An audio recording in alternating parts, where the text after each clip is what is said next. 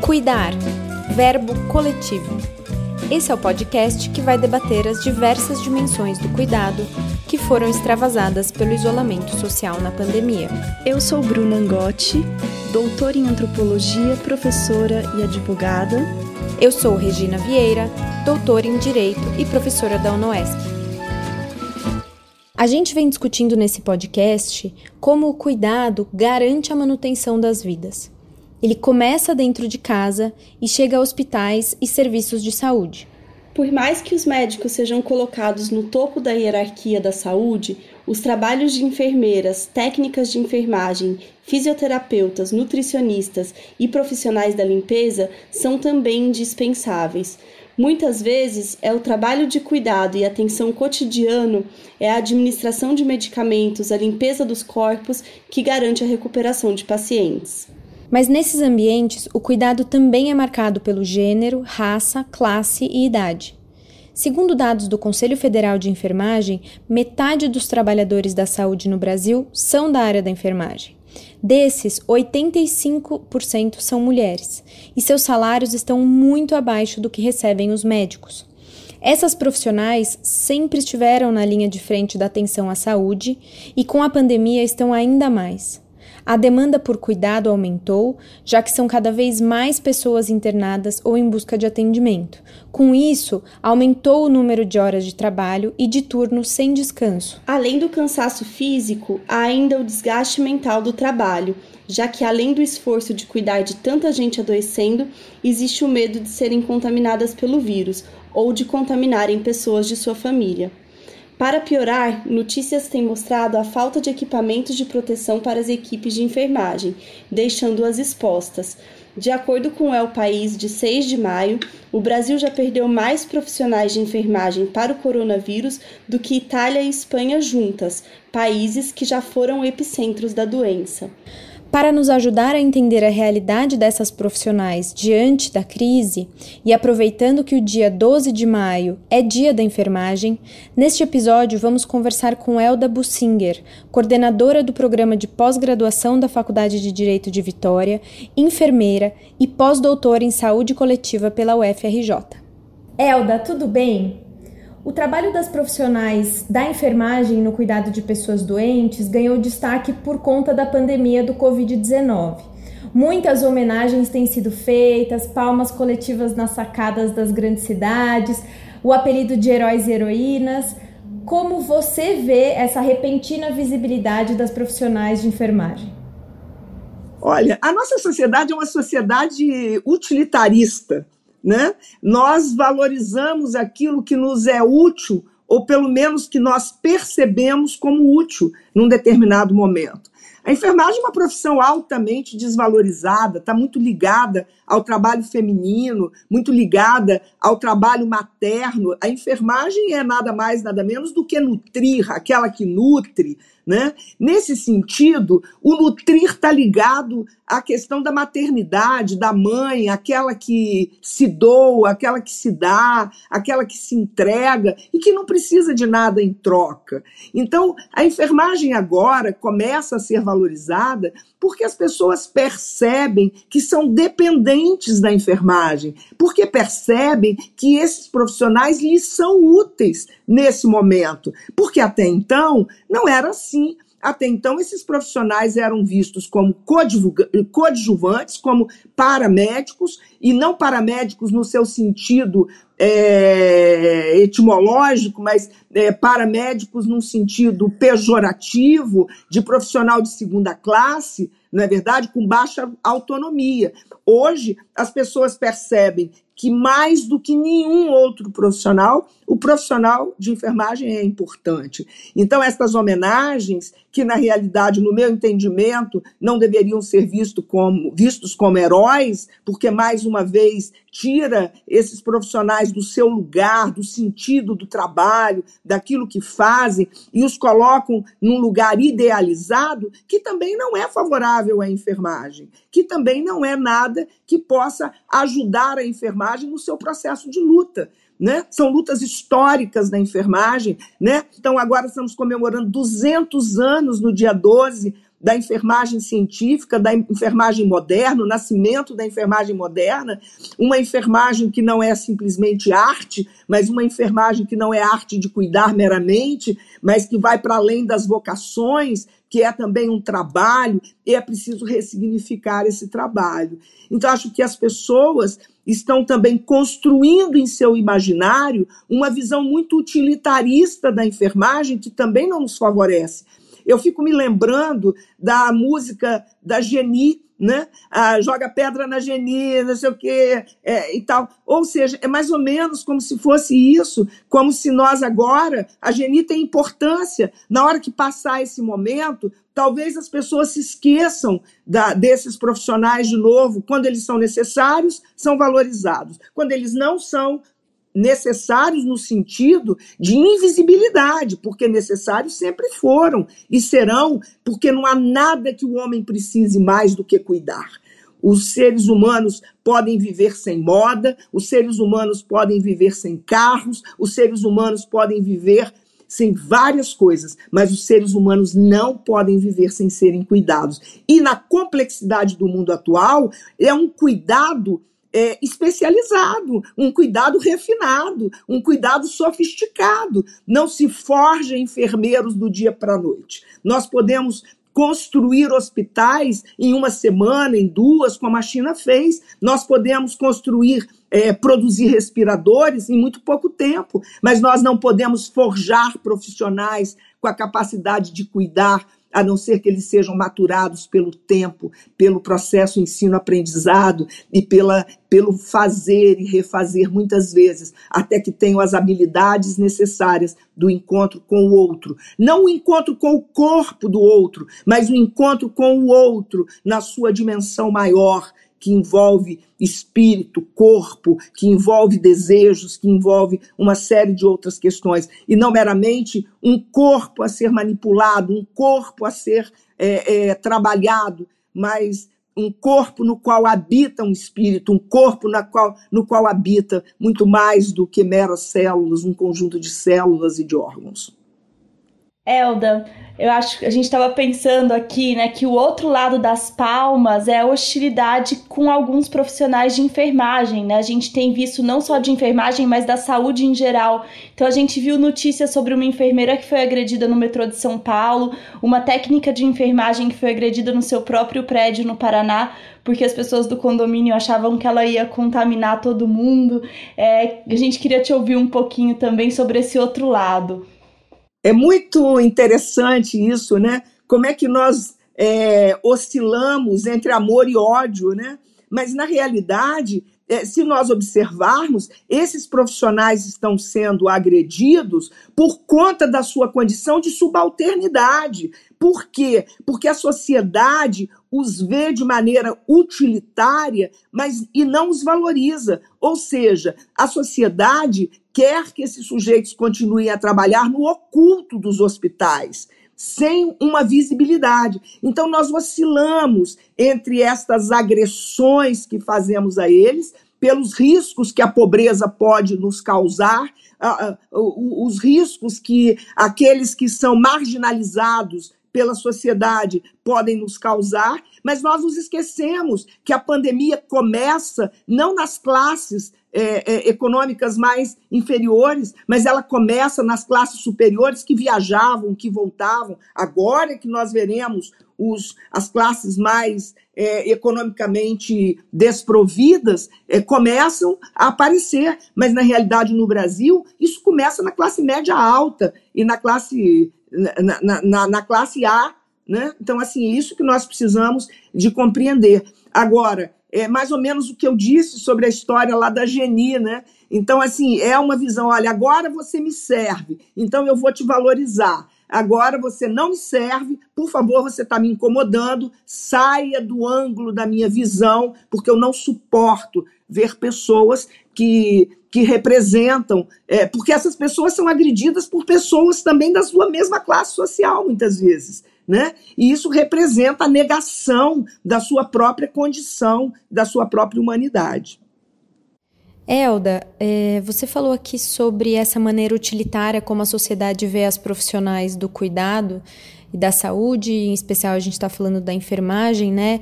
Então, de como essas pessoas trabalham no oculto dos hospitais. E, e, eu fiquei pensando nas condições de trabalho dessas profissionais, né? Como que é o dia a dia é, delas na pandemia e também fora dela. A gente tem inclusive ouvido várias notícias de que faltam equipamentos de proteção individual, né, que a gente chama de EPI, para as equipes de enfermagem em vários hospitais. Está sendo bastante complicado, inclusive, fazer os atendimentos de pessoas doentes com Covid e outros atendimentos por conta disso. É, você pode contar um pouco dessas condições de trabalho? O que é o dia a dia da enfermagem? É um dia a dia muito sofrido. Grande parte do pessoal da enfermagem trabalha em dois, três empregos. Ou seja, eles saem correndo, dando um jeitinho de largar um serviço 10 minutos mais cedo, 20 minutos mais cedo, para correr para o outro emprego e trabalhar 24 horas seguidas, 36 horas seguidas, ora, abrindo mão do descanso, abrindo mão da recomposição da energia. E essas pessoas, então, elas é, vivem um trabalho muito próximo do trabalho é, indigno. Eu penso que há em muitos lugares do nosso país ainda muita gente da enfermagem trabalhando em condições altamente adversas, altamente adversas. Ora, é, o problema das EPIs que vem agora e que está sendo trazido agora é um problema. Os enfermeiros cuidam de pessoas contaminadas com AIDS, com doenças infecto-contagiosas, sem terem luvas suficientes, sem terem máscaras. A, a, questão da segurança do paciente, e é, não é a segurança do paciente, é a segurança das pessoas que adentram num serviço de saúde. E, então, os profissionais de enfermagem são os profissionais mais é, deixados à margem desse sistema. Então, agora surge a questão da máscara, agora surge a questão da luva, mas essa é uma reivindicação crônica dos conselhos regionais é, de enfermagem. Eu vejo a, a, presidente do Conselho Regional de Enfermagem do meu estado e do estado de São Paulo, de outros lugares, a luta para que os hospitais minimamente os recebam, recebam as suas reivindicações e para nada ser feito. Ou seja, a saúde dos profissionais de enfermagem, não apenas a saúde física, mas a saúde emocional. A OIT fez pesquisa mostrando qual é o nível que nós temos de violência na enfermagem. A violência com a enfermagem é altíssima, os dados são alarmantes. A OIT, o Conselho Federal de Enfermagem, mostrou os enfermeiros sofrem violência simbólica, os enfermeiros sofrem violências de todas, psicológicas, é, são assediados moralmente. Então, acho que uma aluna minha do mestrado fez uma dissertação sobre assédio moral na enfermagem, e foi muito interessante porque foi uma pesquisa de campo, e nós descobrimos que os enfermeiros são não apenas fruto do assédio moral, mas do assédio sexual e das violências, ou seja, isso existe na enfermagem. Então, as condições de trabalho, o meio ambiente de trabalho da enfermagem é um meio ambiente de trabalho inóspito, sem condições de saúde física, de saúde emocional, né, de saúde psíquica. E, e me parece que o burnout, me parece que as doenças ocupacionais são problemas graves a serem que já eram enfrentados pela, enfer pela enfermagem. Eles não começam agora, porque de repente a gente começa a discutir se você é, ter o Covid, quem vai ter que, que, que, provar, né? Se ele foi adquirido, olha, não, não tem como, está ali, a maior, maior, parte das mortes estão na, na, nos profissionais de saúde, especialmente na enfermagem. Provar o quê? Não é verdade? São sim é, doenças ocupacionais. Então, eu acho que nós precisamos pensar é, e enfrentarmos isso com mais dureza, mas é preciso, sim, reavaliar as condições é, de saúde, de trabalho. Os enfermeiros estão adoecidos. Eu vejo enfermeiros, é, e eu acho que a gente precisa fazer mais pesquisa sobre isso, enfermeiros no final da sua carreira profissional que estão literalmente adoecidos, literalmente envelhecidos, não é verdade? Quantidade de profissionais que acabam fazendo outros cursos. Então, isso precisa ser repensado. A enfermagem precisa ser algo desejável, né? Que as vocações encontrem condições de serem exercidas profissionalmente. Então, assim, é, há vocações para o cuidado, eu acredito nisso, mas as vocações precisam se encontrar ou encontrar ambientes propícios para que elas possam se desenvolver como profissões, profissões dignas. Realmente, não tem como uma profissional da enfermagem desempenhar sua vocação, ter um trabalho digno, né? Acho que nem mesmo ter saúde física e mental nessas condições que você relatou. E, e eu acho que ainda tem a questão dos, dos baixos salários, né? Não pode um enfermeiro ter um salário é, mensal de R$ 1.300, nós temos enfermeiros com nível superior ganhando R$ 1.200, R$ 1.300, é, com 12, 13 plantões, enquanto um plantão médico de 12 horas se paga R$ 1.200. Isso é indigno, não é verdade? Isso é indigno. De fato, né, toda essa exploração do trabalho da enfermagem que você mencionou aqui não é de hoje. É, Elda, explica um pouco mais para gente sobre a desvalorização histórica dessa profissão.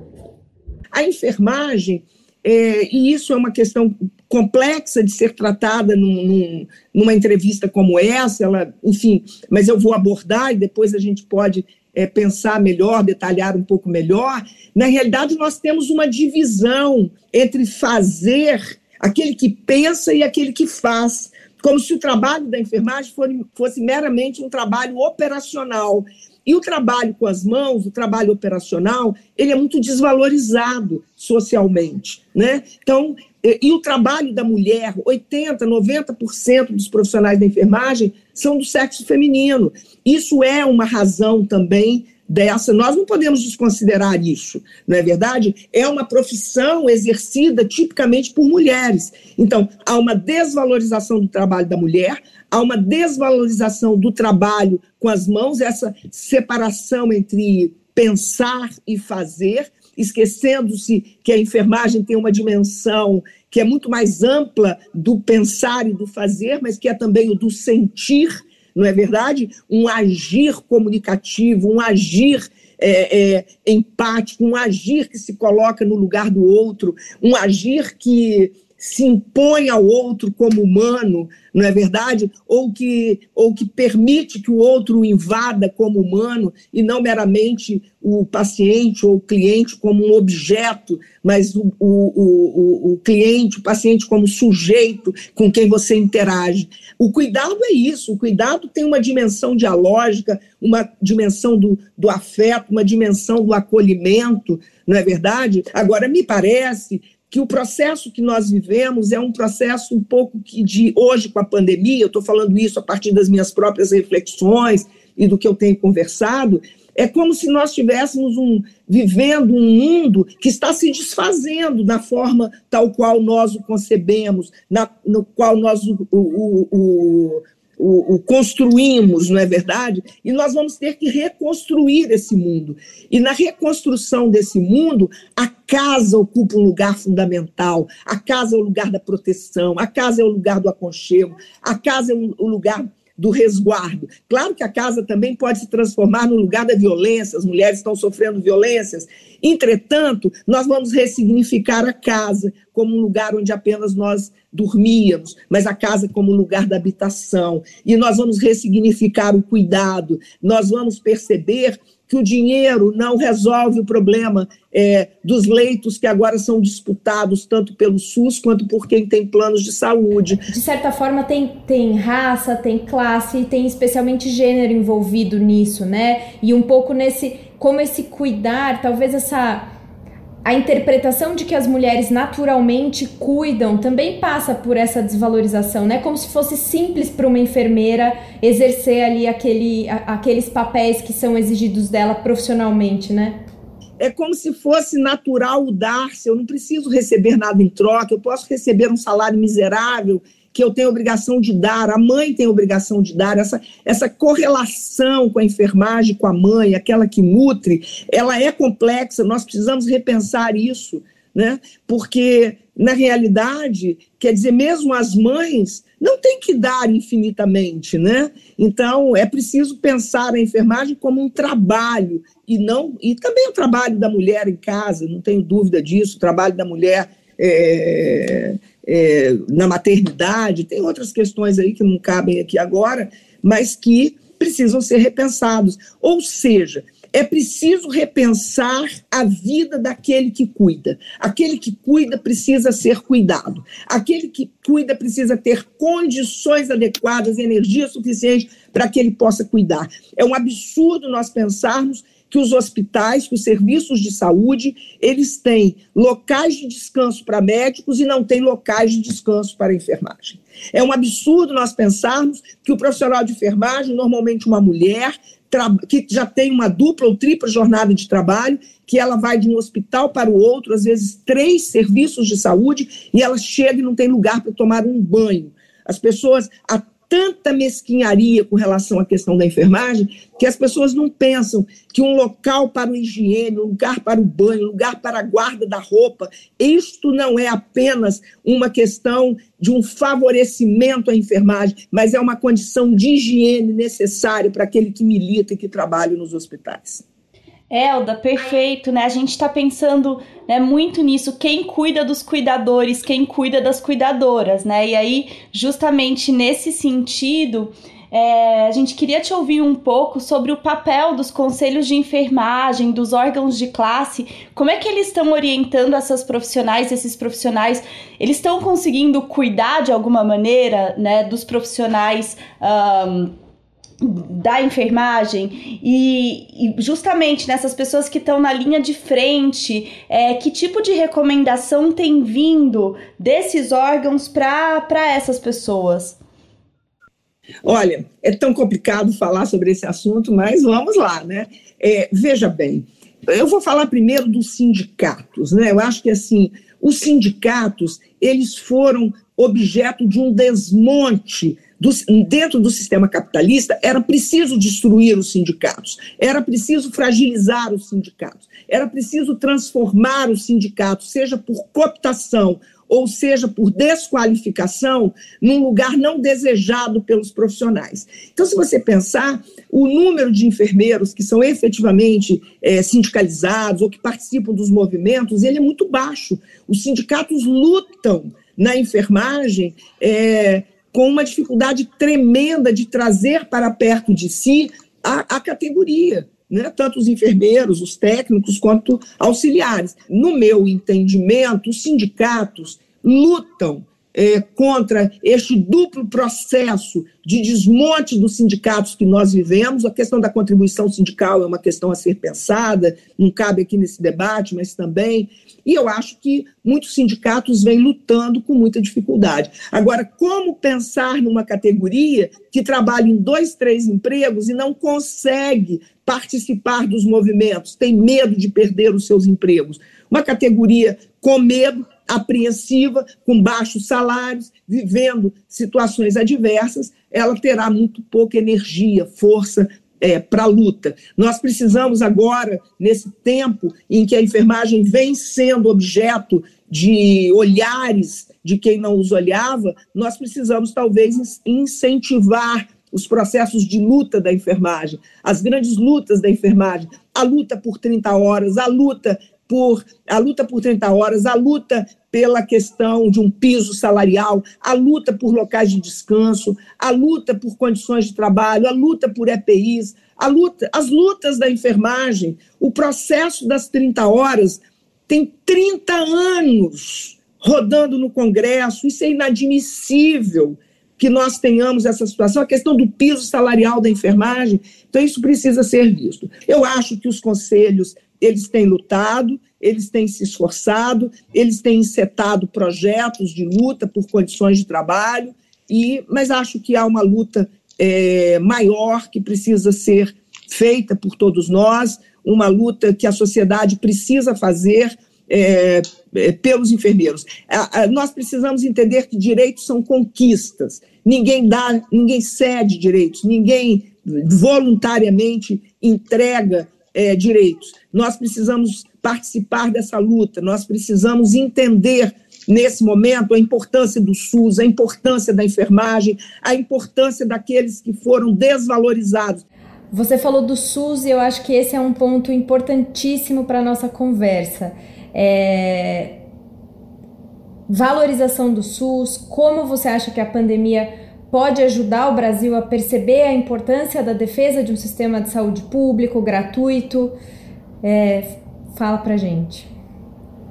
Olha, eu acho que essa é a hora, né? Eu acho que assim, se tem um momento de revisão, que inclusive os grandes acumuladores começam a perceber que o que adianta ter. É, não, não é possível que 90% é, dos recursos da nação estejam na mão de um pequeno grupo não é verdade? É, é, da sociedade. Essa alta concentração de renda que nós temos, este é, é, capitalismo é, é, selvagem, na minha época dizia capitalismo selvagem, né? hoje nós usamos outras expressões, mas nós chegamos ao limite dessa economia de mercado. Saúde, educação são fundamentalmente é, uma atividade do Estado eu, na época, na Constituinte, a minha ideia era do sistema de saúde exclusivo. Né? Eu acho que aquela palavrinha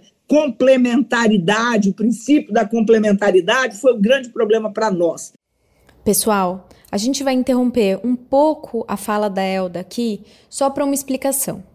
Quando a Assembleia Nacional Constituinte, em 87, debateu a criação de um sistema único de saúde, que seria direito de todos e dever do Estado, houve um debate se ele seria exclusivamente público ou se seria misto, incluindo então a iniciativa privada.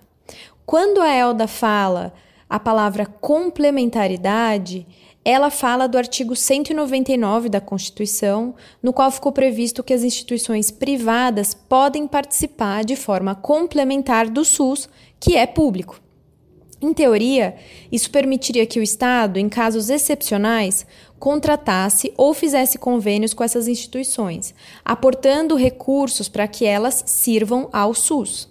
Esse sistema Porém, foi desvirtuado na opinião da Elda e de muitos especialistas, porque ao invés de se investir na infraestrutura pública, usando a rede privada de forma residual, como estaria previsto na Constituição, hoje em dia muitos dos recursos do SUS vão direto para a iniciativa privada, que inclui as organizações sociais da saúde ou OS, conforme ela vai continuar falando para a gente.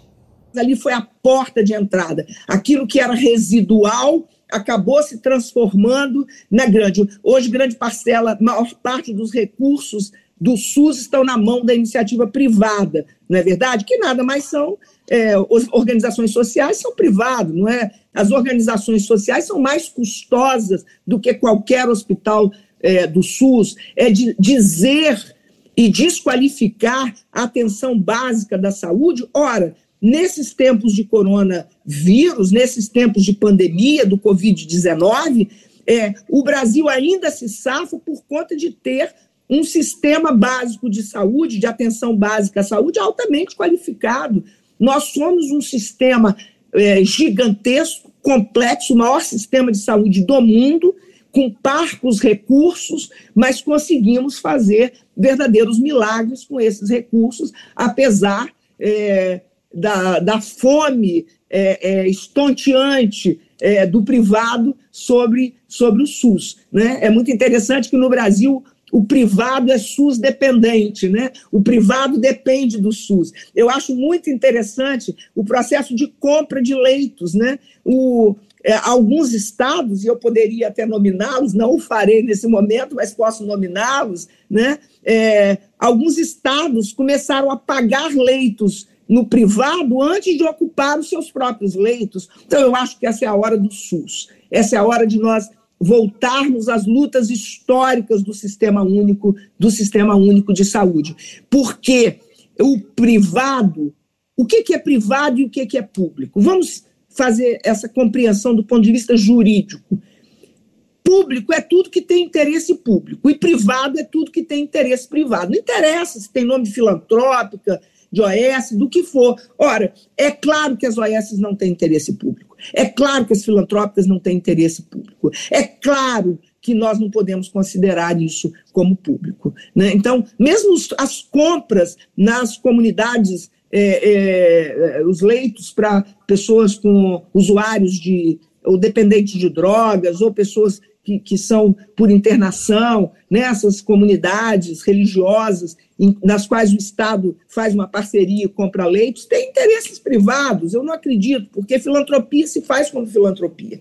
Então, no meu entendimento, é hora de nós repensarmos o SUS, é hora de travarmos aqueles é, defensores históricos do SUS para a luta de novo. E se é, e talvez seja um momento porque é, alguns líderes é, da, do mercado começam a perceber que não se sustenta, não há mais de onde tirar recursos. É hora da social-democracia, é hora de nós pensarmos, talvez, num modelo em que garanta as questões básicas é, das necessidades das pessoas. Vamos, vamos pensar né? O governo brasileiro vem lutando para acabar com o funcionalismo público, com o servidor público, né? o servidor público. Ora, o Brasil é um dos países com o menor número de servidores públicos do mundo. Olha que coisa interessante. E nós ainda precisamos destruir as estruturas públicas? De maneira nenhuma. O privado não terá, não terá interesses públicos, terá interesses sempre privados. Eu acho que é a hora do SUS, é hora de nós repensarmos o sistema único de saúde como um, um complexo sistema que foi gestado é, na academia, nos sindicatos, que foi gestado né, é, é, no momento histórico nosso de lutas no Brasil da reforma sanitária. Eu acho que é hora de nós repensarmos, trazermos à luz, trazermos, iluminarmos esse é, esses problemas que vivemos hoje e entendermos que é hora de repensar o SUS, é hora de retomar o SUS, as lutas históricas do SUS, as lutas históricas da enfermagem. Elda, estava pensando, né, nos Estados Unidos, enquanto você falava, né, nos Estados Unidos e países com sistemas privados de saúde, é, principalmente, é, versus os países com sistema público de saúde. Isso tem aparecido muito na pandemia, que é justamente a pandemia é uma questão pública, né? ela não é uma questão de ordem privada.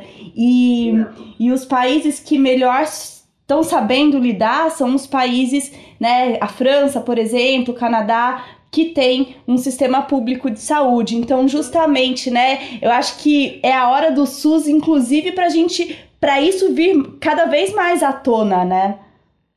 Sem dúvida. Olha, só eu, o dia que eu vi o primeiro-ministro é, na Inglaterra é, se internando num hospital público, eu fiquei pensando, meu Deus, é isso, né? Assim, quer dizer, o, o primeiro-ministro, o local onde ele foi, foi um hospital público, onde ele foi tratado, né? Então, isso não aconteceria certamente no, no Brasil, não aconteceria. Eu acho que enquanto a classe média, a classe média alta, a classe alta, elas não se cuidarem nos hospitais públicos, nós teremos esse SUS para o pobre e o SUS, né? E nós precisamos repensar isso, não tenho dúvida nenhuma. Você termina seus textos da Gazeta, se não me engano, com uma expressão, né? É, enfermagem já.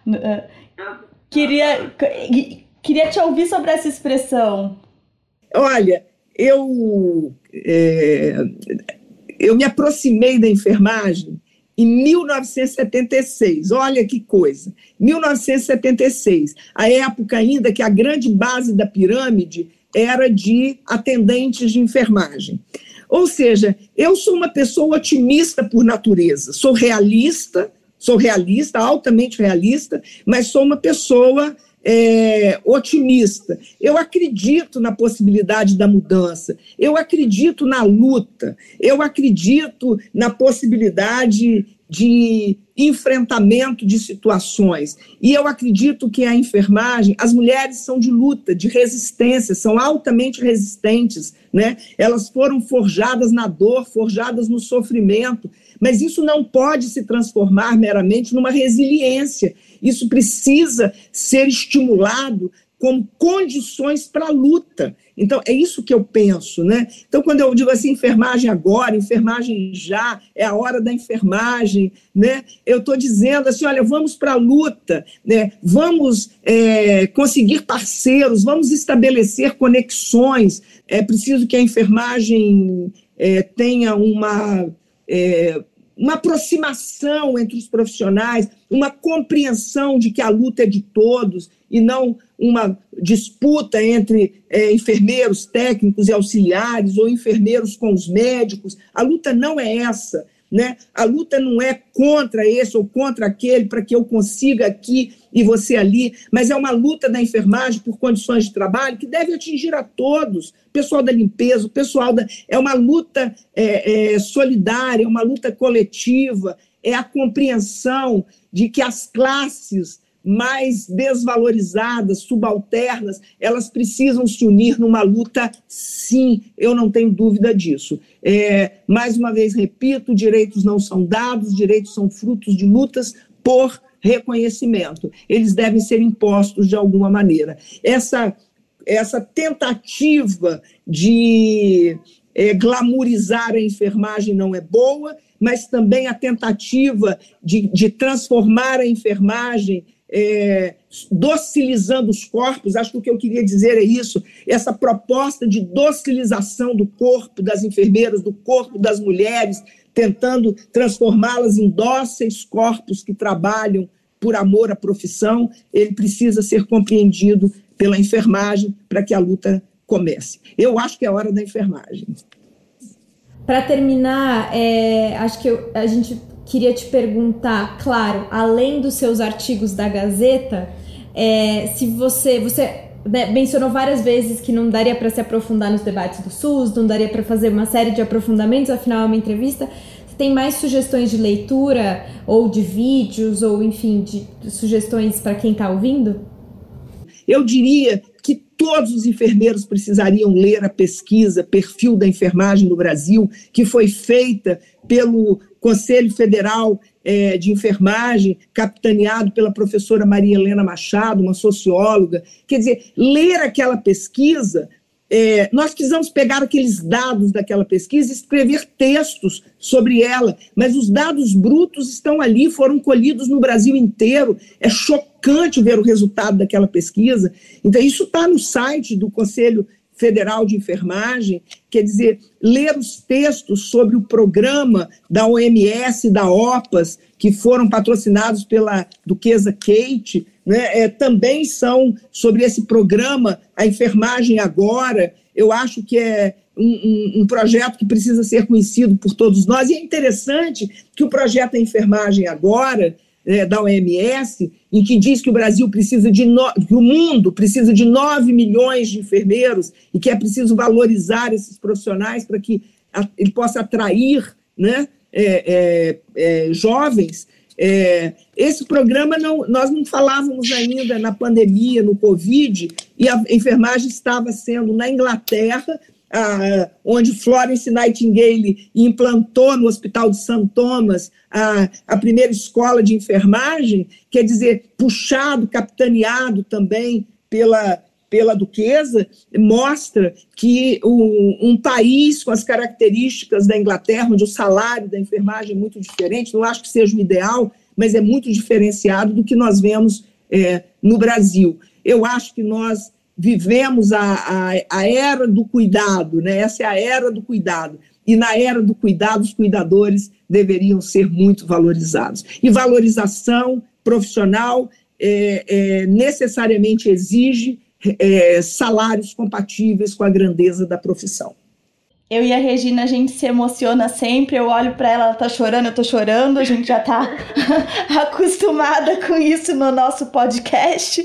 Mas a gente queria saber se você quer complementar, se tem alguma coisa que você gostaria de dizer que a gente não te perguntou e também ao final para você se despedir dos nossos ouvintes e ouvintes e, enfim, que palavras você deixa aí para quem nos escuta.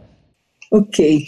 Olha, eu queria falar da minha alegria, né? Essa é, essa conversa, essa entrevista, ela é emocionante por várias coisas. Ela é emocionante por ver duas profissionais, uma do direito e uma da antropologia, né, pensando acerca da enfermagem, mostrando que a enfermagem é um objeto de estudo que precisa ser é, se transformar em objeto de estudo, objeto sujeito né, de estudo é, de várias áreas. É uma profissão interdisciplinar, transdisciplinar, e é muito bonito ver o direito, ver a antropologia, ver profissionais de várias áreas se preocupando com a enfermagem. É, e eu acho que estes são, estas são as conexões que a enfermagem precisa precisa fazer as conexões na academia, as conexões nas organizações sociais, né? não as organizações sociais, as OS, mas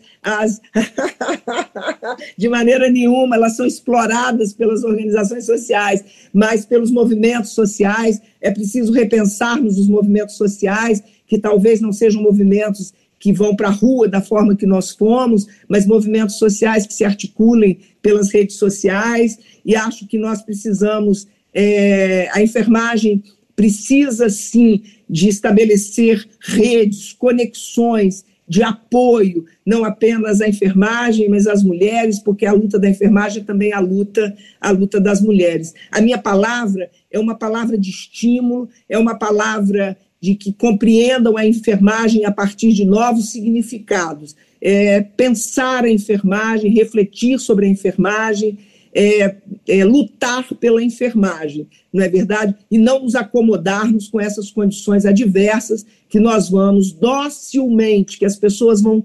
docilizadas, aceitando como se fossem favores. Né? É preciso repensar este lugar da enfermagem, um lugar que busque condições de igualdade no trabalho. Essa, essa é uma condição importante, relevante, e também pensar as especificidades da enfermagem. É uma profissão com muitas especificidades. Para encerrar esse episódio, gostaríamos de agradecer a Elda pela conversa e por lutar com tanto entusiasmo pela valorização do trabalho das profissionais da enfermagem. Ela recomendou algumas leituras. A primeira é a pesquisa Perfil da Enfermagem no Brasil, produzida pelo Conselho Federal de Enfermagem, o COFEM, e pela Fiocruz. A pesquisa pode ser encontrada no site www.cofem.gov.br. Ela também falou da campanha da Organização Mundial da Saúde em conjunto com a duquesa britânica Kate Middleton, chamada Enfermagem Agora. Vale dizer que 2020 é o Ano Internacional de Profissionais de Enfermagem e Obstetrícia. Além disso, para acompanhar as publicações da Elda, sugerimos a coluna dela no jornal A Gazeta. Por fim, eu quero aproveitar aqui para agradecer a minha mãe, Bárbara Correa, que é enfermeira e que pensou o episódio junto com a gente. Agradecemos também ao Marco Braga, que ajudou a elaborar a nota explicativa sobre o SUS. Agradecemos a todas as pessoas que nos ouviram. Não deixem de compartilhar o episódio. Se quiserem acompanhar nossas redes sociais, sigam o Cuidar Verbo Coletivo no Instagram ou curtam nossa página no Facebook. Até o próximo episódio.